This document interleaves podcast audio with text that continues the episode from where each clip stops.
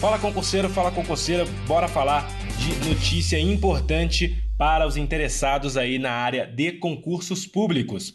Uma lei aprovada no sábado, no dia 2 de maio, né? É, ela acabou com concursos públicos? Essa é a pergunta que muitos de vocês devem estar se fazendo. É, o antigo plano Mansueto, né, foi aprovado no Senado e alguns concurseiros aí ficaram um pouco preocupados porque porque os concursos aí teriam sido é, proibidos. Pessoal, muita calma. Os incisos 4 e 5 dessa lei, tá bom? São os mais importantes para a gente.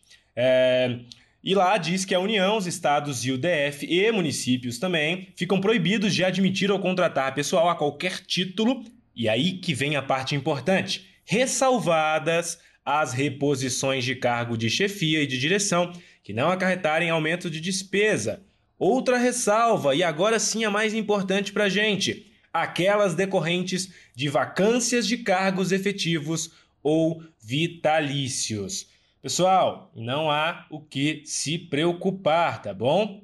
Portanto, seguem permitidos concursos públicos é, para vagas aí decorrentes de vacâncias de cargos efetivos. Ou seja, como que um cargo ele vai ser ele vai ser vai, ficar vago? Como que vai se dar essa vacância? Aí, é, quem estuda para concurso sabe, aposentadoria, morte, enfim, são alguns aí é, algumas das formas de vacâncias em concursos públicos. O professor Arthur Lima fez um vídeo no canal do YouTube dele, também está lá no blog do Direção Concursos, para você ler um pouquinho sobre isso. Portanto, pessoal, continuem estudando. O que está proibido? O que está proibido é criação de novo cargo ou vagas para determinado órgão. Isso está proibido. Agora, os que já existem, e aí o camarada lá se aposentou, o camarada morreu, rapaz, a vaga vai ser preenchida por concurso público, tá bom, pessoal?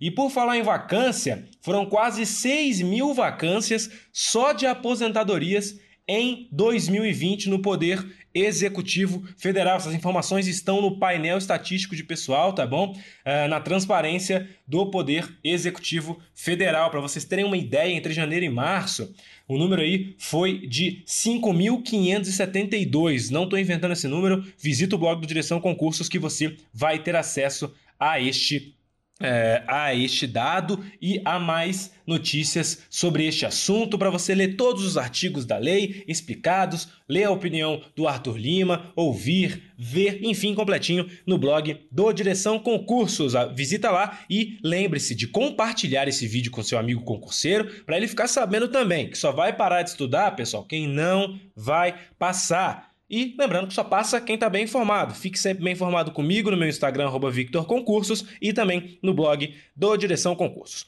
Um abraço, pessoal. Até a próxima!